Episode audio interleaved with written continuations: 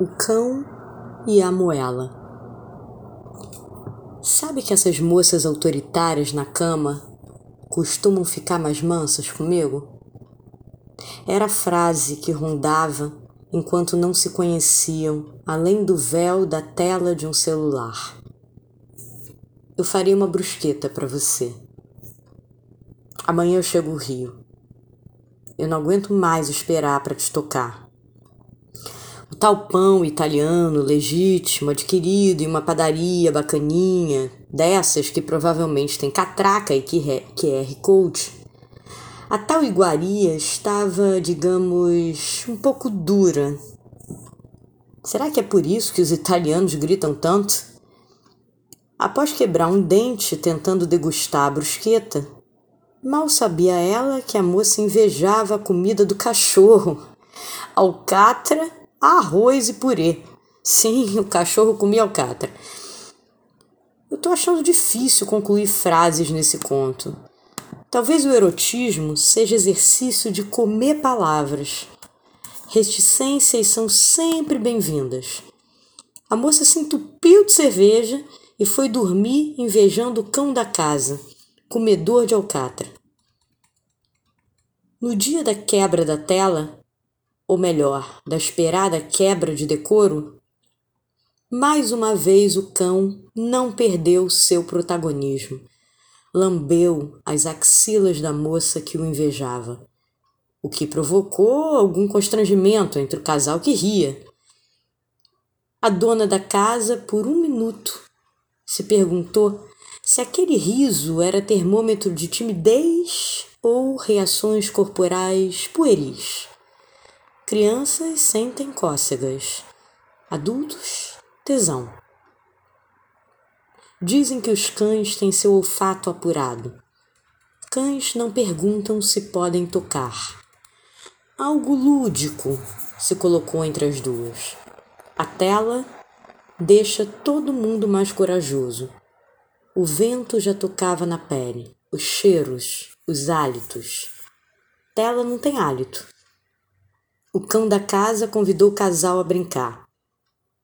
E quem disse que o erótico não passa pelo lúdico?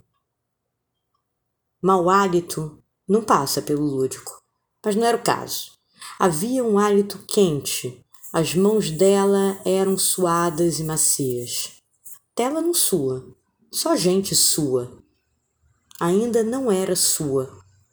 O erótico é quase, quase sua, quase toque. Quase lá. A visita perguntou dos pés. Crianças brincam com seus pés. Bebês chupam seus dedos. Ela tinha pés macios e delicados. Pés são objetos que contêm todos os órgãos do corpo. Não sei se tocava o fígado ou o rim, não importava. Em tempos de oferecimento gratuito de órgãos sexuais em tamanho G, com Photoshop de última geração, talvez os pés sejam os detalhes mais cobertos. Oferecê-los era uma maneira de entrar descalça na vida da outra. Não é em qualquer lugar que tiramos os sapatos.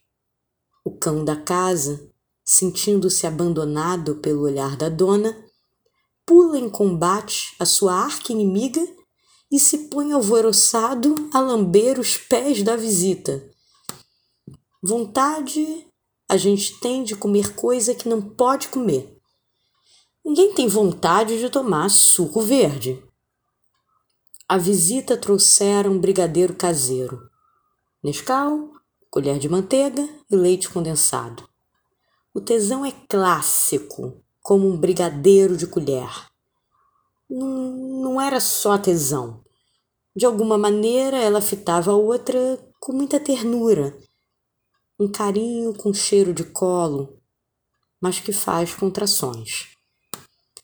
A visita lembra que já cometeu contos eróticos em que a personagem principal era uma mosca a mosca via a mulher sendo tocada numa mamografia, excitando com barulho de porta trancada e pedindo muitos objetivos, como não se mexa, Eu vou posicionar o seu corpo e se a senhora se mexer, eu vou precisar começar tudo de novo.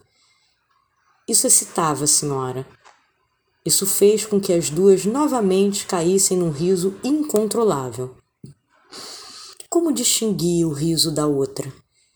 Seria gentileza? Timidez? A resposta não estava no cão. Ou será que estava?